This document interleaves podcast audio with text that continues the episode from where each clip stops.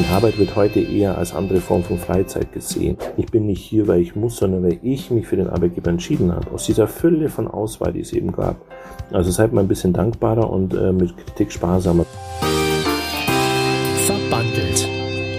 Der IGZ-Podcast zur Zeitarbeit. Hallo, schön, dass ihr wieder reinhört. Diesmal geht's in Verbandelt um die Gegenwart und die Zukunft zugleich und um den Sinn den Sinn des Lebens, naja, vor allem um den Sinn von Arbeit. Welchen Sinn hat Arbeit für euch? Was motiviert euch, jeden Tag aufs Neue aufzustehen und anzupacken, den Kopf einzuschalten? Was motiviert euch, genau bei dem Arbeitgeber zu arbeiten, bei dem ihr eigentlich seid?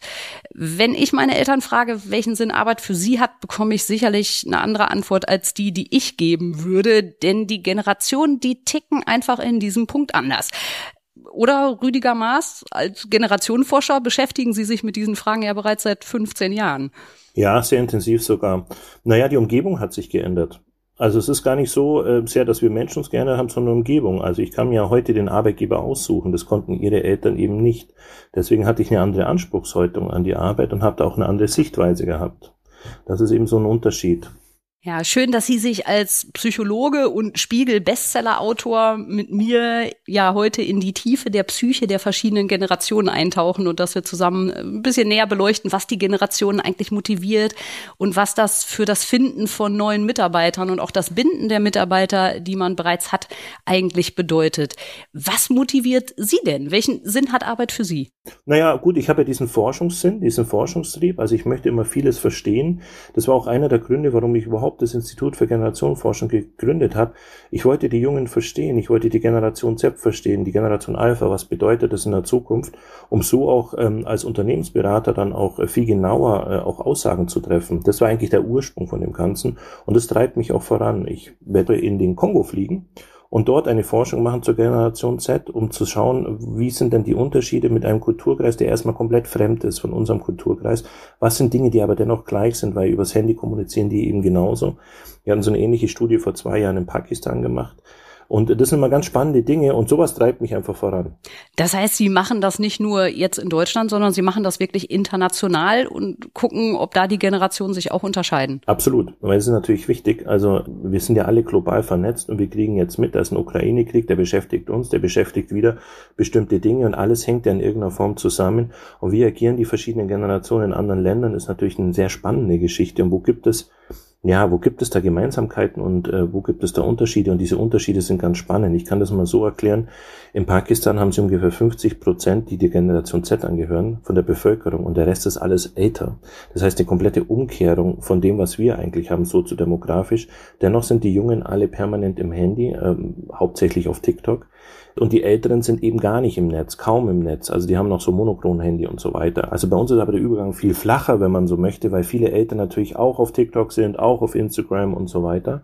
Und dadurch ist dieser Unterschied bei uns ein bisschen geringer als in solchen Ländern und das ist ganz spannend, das zu untersuchen. Und diese Ergebnisse kann man auch zu teilen. Also wenn es zum Beispiel jetzt um diese Nutzung der, ähm, ja, der Internetdauer ähm, oder eben des Konsums quasi von Social Media, kann man den wunderbar vergleichen, zu sehen quasi, wo sind da die Bruchstellen, die Unterschiede und welche Auswirkungen hat das Ganze. Wie sind Sie überhaupt auf die Idee gekommen, Generationenforscher zu werden? Ich meine, bei den meisten äh, Kindern, glaube ich, steht da eher Lokomotivführer, Polizist oder sonst was. Also der erste Wunsch ist Psychologe, ne? Das war mein allererster Wunsch. Ähm, das mit den Generationen kam daher, dass ich äh, als Psychologe da irgendwie an die Grenze kam. Ich konnte die Jungen nicht mehr verstehen, nicht mehr motivieren. Und das hat mich beschäftigt und ich wollte das verstehen. Ich wollte verstehen, was denn diese unterschiedliche Umgebungskomponente eigentlich für Auswirkungen hat. Und die Generationenforschung ist ja so eine Schnittstelle zwischen Soziologie Soziologie und Psychologie. Deswegen haben wir auch im Institut neben Psychologen auch sehr viele Soziologen, die da arbeiten. Und nur so komme ich eigentlich an diese Dinge heran. Also es ist tatsächlich eine Schnittstelle, die in der Uni so gar nie abgebildet werden kann, da die beiden Fächer an unterschiedlichen Fakultäten äh, normalerweise eben sind, also naturwissenschaftlich versus sozialwissenschaftlich. Und seit zwei Jahren eben auch sehr viel äh, Philosophie mit hinzugenommen, also auch Philosophen, die uns arbeiten zum Thema Generation Ethik, Generation Gerechtigkeit, wohin geht die Reise? Und zwar in beide Richtungen. Das untersucht uns. Und das treibt mich auch voran. Also ich finde das ganz spannend. Wir sind da eigentlich alle bei uns im Institut sehr intrinsisch motiviert. Jetzt schauen Sie ja auf die Gegenwart und natürlich auch irgendwie in die Zukunft, die zukünftigen Generationen. Wie muss ich mir das denn vorstellen? Wie forscht man denn da? Ich meine, ich kann ja zukünftige Generationen schlecht befragen. Äh, absolut. Also Sie können auch Kinder schlecht befragen, weil das, also können Sie, aber das ist sehr schwer zu vergleichen. Sie können Siebenjährige mit Neunjährigen nicht vergleichen. Zudem sind auch ganz kleine Kinder auch sehr heterogen in der Entwicklung. Das ist schwierig. Aber was haben wir gemacht zum Beispiel, um die Generation Alpha zu untersuchen, haben wir Pädagogen befragt, die in den letzten zehn Jahren natürlich auch Veränderungen wahrgenommen haben und weil das erstmal subjektiv ist und weil das auch sehr stark von, von ganz vielen Einflüssen ist, haben wir sehr viele befragen müssen. Am Schluss waren es über 1000, die über 22.000 Kinder befragt haben. Und es war ein recht aufwendiges Forschungsdesign. Wir haben da die sogenannte Methodentriangulation angewendet. Das heißt, wir haben im ersten Vorfeld einen Teil von äh, Pädagogen einfach interviewt, ganz offen, wie so ein qualitatives Interview, ganz offen einfach gefragt, was sich denn alles so ändert. Und diese Daten haben wir gesammelt, geschaut, wo es Deckungen gibt mit anderen Aussagen und Intensitäten und haben daraus einen quantitativen Fragebogen ähm, erstellt, den wir dann einigermaßen repräsentativ gestreut haben online. Das war möglich, weil wir da Stadt-Land befruchten könnten, Nord, Süd, Ost, West und wir konnten immer wieder nachschieben, wenn da irgendwie ein Gebiet eben nicht dabei war. Äh, auch versucht männlich-weiblich. Sie haben normals bei Online-Umfragen immer mehr Frauen, die mitmachen.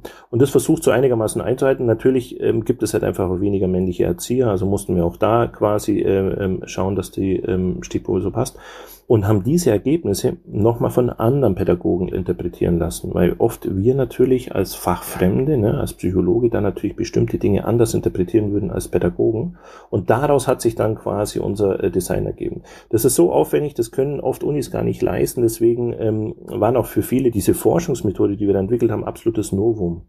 Genauso unsere Generation Thinking Methode, die wir entwickelt haben, ist äh, für viele eben ein, Novum und ähm, das ist aber ganz spannend. Also zum Beispiel, wenn Sie jetzt heute Jugendliche befragen, und daraus Schlüsse ziehen, ist es immer schwer. Wenn Sie jetzt zum Beispiel nur junge Leute über den Ukraine-Krieg befragen, als Beispiel, und die sagen alle, der, ja, der belastet uns, ohne Ältere zu befragen, wissen Sie ja gar nicht, ob die Jüngeren quasi mehr oder weniger belastet sind als jetzt die Gesamtbevölkerung. Wir haben zum Beispiel eine Gesamtbefragung gemacht durch alle Generationen hinweg und festgestellt, dass es die Jungen am wenigsten belastet.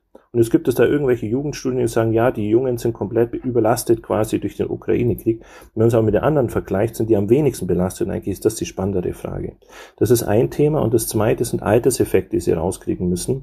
Sie müssen zum Beispiel, wenn Sie über bestimmte Eigenschaften fragen, dann müssen Sie an das Datenmaterial, um eine Vergleichbarkeit zu machen, dürfen Sie eben jetzt nicht ältere Leute befragen. Sie müssen jetzt zum Beispiel wenn Sie die Werte fragen, zum Beispiel, wie, wie findest du Arbeit, dann müssen Sie eine gleiche Umgebungskomponente haben. Das haben wir gemacht. Wir haben 16- bis 23-Jährige vor dem Eintritt in die Arbeit befragt und haben diese Daten verglichen mit Erhebungen, die 15 Jahre alt waren ebenfalls von Jugendlichen von 16 bis 23 Jahre vor den Ende der Arbeit. Und so konnten wir das vergleichen. So waren die Alterseffekte draußen und wir konnten daraus eben Schlüsse ziehen. Und mittlerweile erheben wir so viele Daten, dass wir eben schon Trends voraussehen können. Wir wussten, dass Jüngere zum Beispiel FDP wählen werden und solche Dinge. Also wir haben viele, viele Trends, die wir eben voraussehen können durch diese ganzen Daten, die wir haben. Das ist unfassbar aufwendig.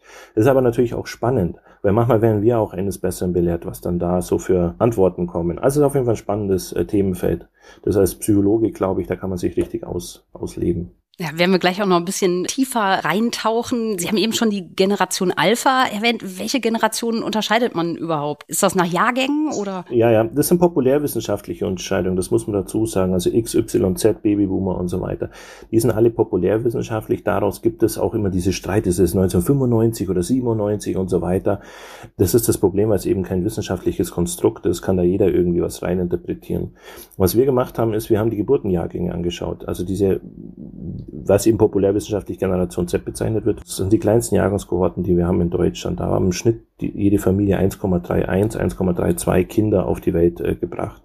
Bei der Generation Alpha, die ungefähr 2010 geborenen sind, da haben wir zwei Unterschiede, die ganz spannend sind. Die Geburtenrate steigt, wir haben jetzt wieder 1,52, die werden im Schnitt dann größer sein als die Generation Z, also Generation Z wird die kleinste Jahrgangskohorte bleiben. Und wir haben die ersten Eltern, die digital affin sind, die also ähm, alle Unwegsamkeiten ergoogeln oder alles nachschauen oder ähm, Bilder der Kinder scheren und so weiter. Das ist, ähm, das ist so ein Thema. Und ab 2010 haben wir ungefähr mehr Menschen im, im, im Alter von Mitte 40, die keine Kinder haben, wie Menschen, die Kinder haben in dem Alter. Das heißt also, wir haben hier auch einen Kipppunkt. Und darum ist das, ähm, passt das jetzt zufällig an der Stelle. Aber sonst sehen wir zum Beispiel ähm, bei älteren Menschen der Generation Y und jüngeren der Generation X zum Beispiel keinen Unterschied oder bei älteren der Generation X zu Babyboomern im Ankreuzverhalten. Das muss man wirklich sagen, das sind ganz andere Effekte. Das sind Effekte quasi, ob ich eine junge Familie gründe, ob ich verschuldet bin und so weiter. Die haben viel enormeren Einfluss als dann der Jahrgang, weil es ist natürlich dann vermischt und wir alle im Hier und Jetzt quasi wieder agieren müssen. Das heißt also auch ein Stück dann sind diese Dinge, die dann ähm, ja beim Aufwachsen so unterschiedlich waren. Das kann sein, dass sich das dann sehr stark verwischt. Wir haben aber bei der Generation Z Eigenschaften, wo wir davon ausgehen, das werden die beibehalten, das werden die auch im hohen Alter beibehalten. Und wenn sie solche Merkmale haben, dann können sie davon ausgehen, dass es tatsächlich einen Generationeneffekt gibt. Ja, auf die Merkmale gucken wir gleich mal. Ich habe mal in Ihren Lebenslauf gespickt. Wir sind beide das gleiche Baujahr, 1979. Mhm. Äh, zu welcher Generation zählen Sie sich selbst? Ja, also es wäre jetzt äh, tatsächlich die Generation X oder X oder Generation Golf wird ja auch genannt und so weiter. Da, da würde ich mich schon wieder erkennen jetzt äh, bei allen kritischen Betrachtungen der Zuschreibung, aber das passt schon so ungefähr bei mir. Ja, ist ja so ein bisschen Übergang zur äh, Generation Y. Ne?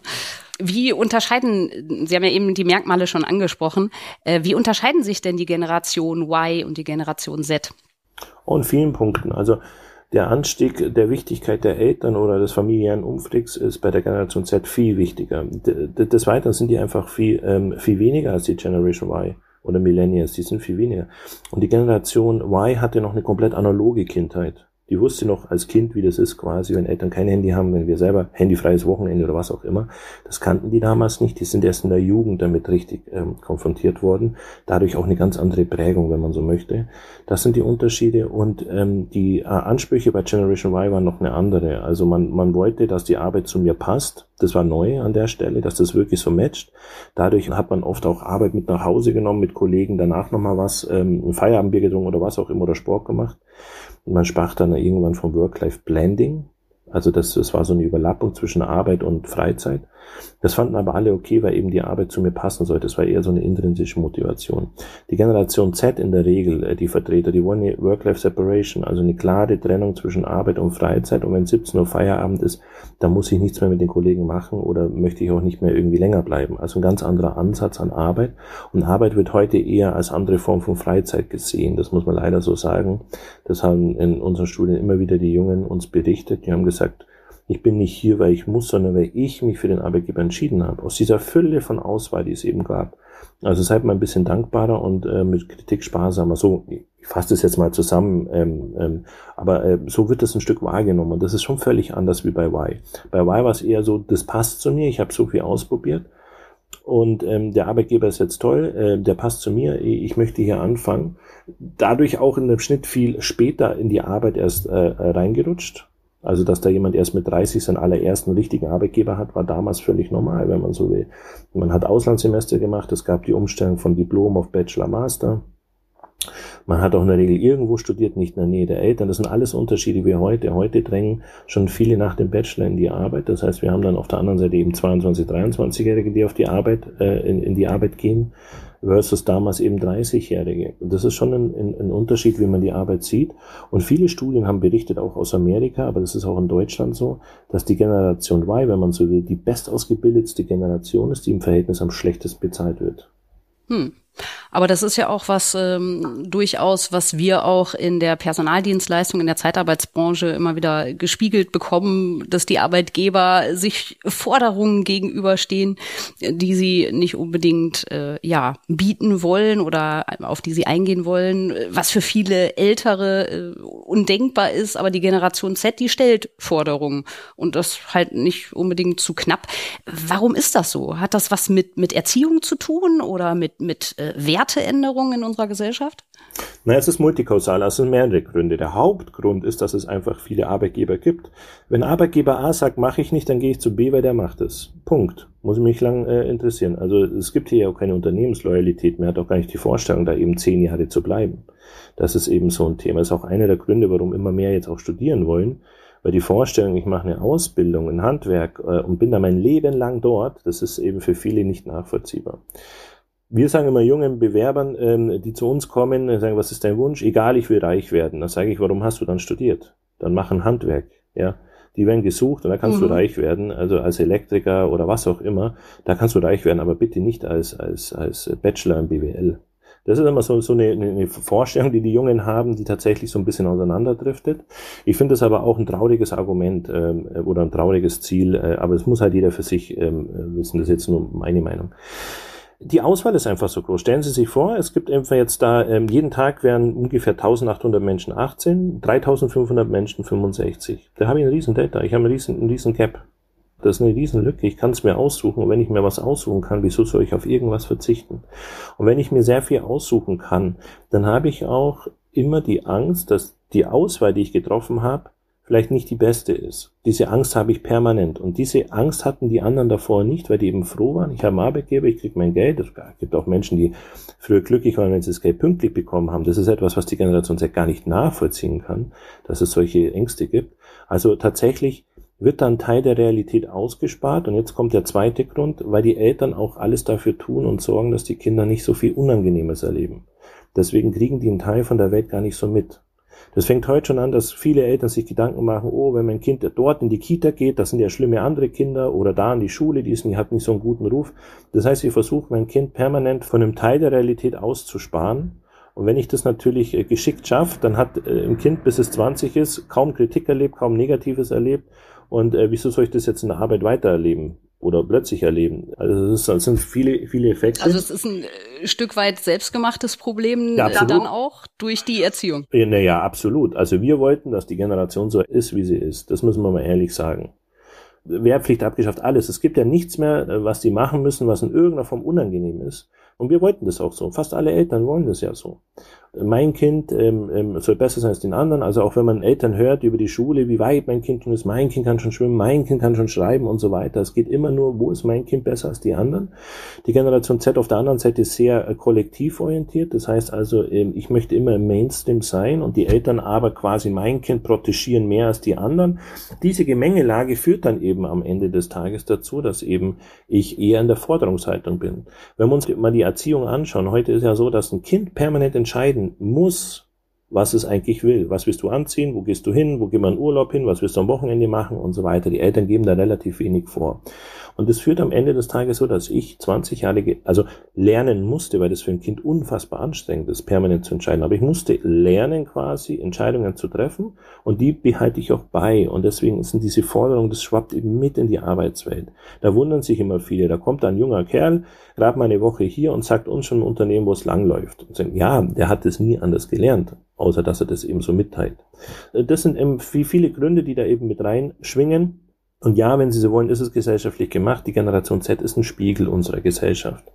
Die ist ja nicht losgelöst aufgewachsen, ohne uns. Die ist ja nicht im luftleeren Raum aufgewachsen, sondern wir sind alle Teil dieses Themas. Tja, müssen wir jetzt irgendwie mit zurechtkommen, weil wir können die ganze Generation jetzt da, glaube ich, auch nachträglich nicht mehr ändern. Aber was mache ich denn jetzt als Arbeitgeber, wenn ich mich diesen ganzen Ansprüchen gegenüber sehe? Viel Geld, Spaß, keine Überstunden, ist ja schon eine Herausforderung für die Wirtschaft. Wie kann ich dem als Arbeitgeber vielleicht aber auch als älterer Kollege, der da mit den Jungen äh, umgehen muss. Wie kann ich dem am besten begegnen? Ja, also erstmal die Perspektive der Jungen auch verstehen erstmal. Man muss ja nicht gutheißen, aber zumindest mal verstehen, in welcher Welt die eben groß geworden sind. Wir haben bei unserer Umfrage ja über zweieinhalbtausend Jugendliche befragt, aller Couleur. Ähm, was ist denn dir das Allerwichtigste in der Arbeit? Und da kam mit, kumuliert mit 88,5 Prozent mit sehr und wichtig die Antwort ein angenehmes Arbeitsklima. Das heißt, dass es angenehm ist, dass es mir Spaß macht, dass ich quasi ähm, nicht frustriert werde und diese ganzen Attribute, die kann ein kleiner Arbeitgeber natürlich auch gut erfüllen als ein großer. Ein großer bin ich ja nur eine Nummer, aber so ein kleiner Familienbetrieb, wenn er sagt, du bist Teil meiner Familie, wir nehmen dich ernst, dann habe ich da eine hohe Chance, habe ich auch eine hohe Chance mit Bindung. Führung muss ich viel ernster nehmen, weil die eben eher im Schwarz-Weiß denken. Das kommt daher, dass die eben sehr viel ähm, ähm, auch im Netz unterwegs sind, deswegen viel weniger Training in der analogen Welt. Ich fasse das jetzt mal kurz zusammen. Deswegen viel mehr auch Regeln brauchen. Wenn es dann einen Einarbeitungsplan gibt und man sie eben nicht an den hält, dann ist das schon etwas, was die Jungen frustriert. Das heißt also, wenn der Vorgesetzte sagt, er arbeitet den ein die erste Woche, dann muss er das eben auch machen. Das heißt also, ich muss meine Zusagen viel ernster nehmen. Ich muss Führung viel ernster nehmen. Ich muss viel schneller feedbacken. Das sind die einfach auch gewohnt, durch, vor allem eben durch Social Media. Das sind einfach Punkte, ähm, alles, was wahrscheinlich die älteren Menschen mal irgendwann gelernt haben ähm, an Führung, das müssen sie jetzt halt tatsächlich beherzigen, weil da kommt jetzt eben eine Generation, die das eben einfordert. Auf der einen Seite, auf der anderen Seite das aber auch braucht, weil die gar keine Coping- oder Bewältigungsstrategien haben, anders damit umzugehen, außer so wie eben gelernt. Das sind eben diese Punkte.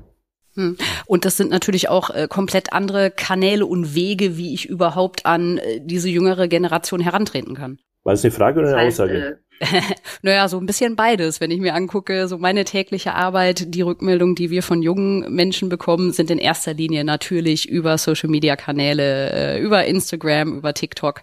Facebook kann ich ja schon fast wieder ausklammern, ist ja mehr das Netzwerk schon fast meiner Eltern.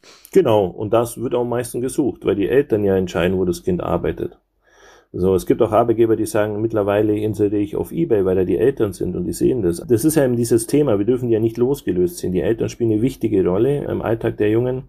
Und ähm, diese ganzen Social Media Kanäle, die Sie angesprochen haben, das ist ein bisschen tricky, weil die Jungen sind damit groß geworden. Es gibt auch junge Menschen, die sagen, ich finde es eigentlich nicht okay, wenn mein Arbeitgeber plötzlich auf Instagram ist oder mich da irgendwie anschreibt.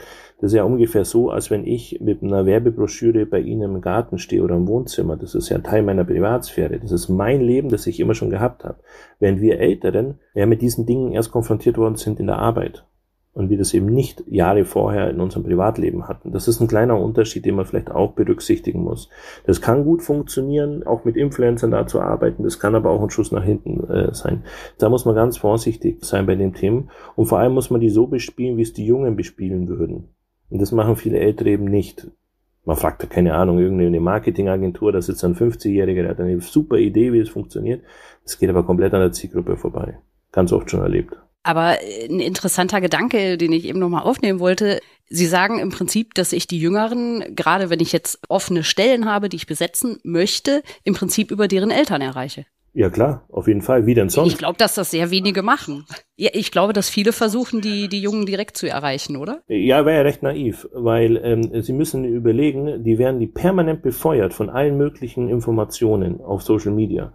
Und da durchzudringen, da interessant zu sein, da muss ich schon eine super Werbekampagne haben, die vielleicht in irgendeiner Form so auffällig ist, dass sie viral geht. Ja, die muss dann aber auch provozieren, aber nicht zu viel. Die muss dann, ne? Also ich muss auf jeden Fall da den Nerv der Zeit treffen. Ansonsten gehe ich natürlich unter bei diesen Tausenden von Eindrücken, die die äh, permanent bekommen. Spannend. Ich gehe mal noch einen Schritt weiter. Ich hatte in der Süddeutschen gelesen, die hatten geschrieben, Z wie Zukunft, faul, verwöhnt, unverschämt. Arbeitgeber verfluchen junge Berufsanfänger der Generation Z. Dabei sollte man von ihnen lernen. Hat sie damit recht, die Süddeutsche? Wir sollten eigentlich von, von der Generation Z lernen? Ich glaube, in dem Artikel bin ich auch interviewt worden. Ja. Irgendwo kommen Sie da auch drin vor, ja? Ja, ja, genau. Weil da habe ich damals gesagt, ja, aus Perspektive der Arbeitgeber ähm, stimmt das, aber es ist halt nur eine Perspektive. Aus der Metaperspektive müssen wir es anders beleuchten. Wenn ich jetzt zum Beispiel ein Social Media Hersteller bin, dann würde ich sagen, die Generation der Babyboomer sind sehr faul, die sind da kaum. Das ist immer die Perspektive, die wir einnehmen. Und wenn eben Arbeit nicht mehr diesen Stellenwert hat, dann sehen Sie schon, dass da gehen jetzt zwei unterschiedliche Perspektiven aufeinander. Wenn das jetzt für mich einfach die, die Prio C ist und für den anderen eben, der eben älter ist, Prio A, die Arbeit eben, äh, das sein Ein und Alles, dann hat er natürlich eine andere Perspektive auf dieses Thema. Und deswegen ähm, würde aus der Perspektive von, von A das Stimme mit faul, aber aus der Perspektive der Jungen eben nicht. Und das habe ich versucht auch da aufzu, aufzuklären. Also da hätten beide Seiten recht. Und das ist etwas, was gar nicht mehr so richtig übersetzbar ist. Stehen wir uns in Deutschland vielleicht auch so ein Stück weit dann selber im Weg? Also wenn ich jetzt meine, unsere Generation angucke, wir sind ja geprägt von unseren Eltern auch, dass gerade so dieses Wertekorsett einfach auch verhindert, dass wir uns auch den Jüngeren gegenüber mehr öffnen und mehr die Perspektive einnehmen? Naja, das ist immer schwer, das jetzt mit Ländern zu vergleichen. Also wir hatten lange Jugendarbeitslosigkeit in Spanien, wir haben eine andere äh, Generationeinteilung in der Schweiz, wir haben ein anderes Bildungssystem in anderen Ländern. Das ist recht schwer, aber wir kriegen zum Beispiel von der Uni Prag immer wieder gespiegelt, dass es dort genauso sei in Tschechien.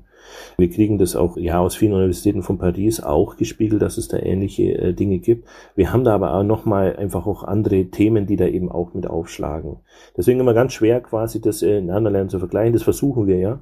Wir versuchen ja aus, aus vielen Gründen da eben im Ausland viel zu forschen, weil natürlich viele Arbeitgeber sagen, naja, wenn das mit der deutschen Generation Z nicht klappt, dann hole ich mir die halt aus einem anderen Land. Und jetzt versuchen wir rauszukriegen, welches Land eigentlich am besten wäre.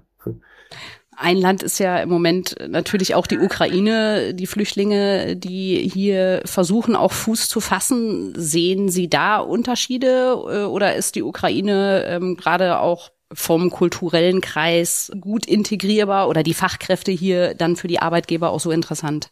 Also ich habe noch nie gehört bis jetzt, dass da jetzt alle glücklich sind mit dem, äh, dass jetzt da die perfekten Fachkräfte kommen. Man muss auch überlegen, dass dort für die meisten Menschen, die wurden ja aus ihrem Leben gerissen.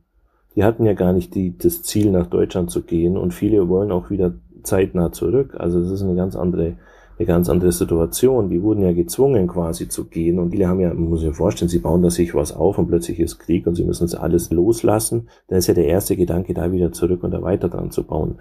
Also das müssen wir ein bisschen vorsichtiger sehen mit eben den Menschen dort aus der Ukraine, die eben geflohen sind. Also der Großteil der Familie ist ja noch da geblieben. Schauen wir noch mal einmal auf die Arbeitgeber. Können Sie unseren Arbeitgebern gerade in der Personaldienstleistung vielleicht noch zwei, drei Tipps geben? Was tue ich am besten, um neue Mitarbeiter der Generation Z zu finden und auch um sie zu binden und zu halten? Naja, der Wettkampf geht wahrscheinlich immer früher an. Also man geht schon in die Berufsschulen, gibt es wahrscheinlich schon einen Wettkampf. Das berichten auch viele, auch von der Universität berichten viele. Da kommt dann äh, jeden Tag irgendwie eine andere Firma, die da wirbt. Also das ist so ein Thema, natürlich, wenn ich das schaffe, dieses angenehme Arbeitsklima zu transportieren, das schaffe ich aber am besten durch eben junge Menschen. Also wenn ich jetzt zum Beispiel ein Ausbildungsbetrieb bin und ich suche neue Azubis, dann würde ich einfach den Azubi nehmen, der schon zwei Jahre da ist. Der kann es wahrscheinlich am besten bewerben. Als, als Beispiel, als der Personaler, der ja gar nie ausgebildet wird, ne, so auf die Art und der den Ausbilder nicht beschreibt. Warum? Weil der Ausbilder soll sowas sein wie mein Ersatzpapa, der soll angenehmes Arbeitsklima transportieren und das glaube ich jetzt dem 50-Jährigen weniger als eben den äh, 19-Jährigen, der eben gerade im zweiten Lehrjahr ist.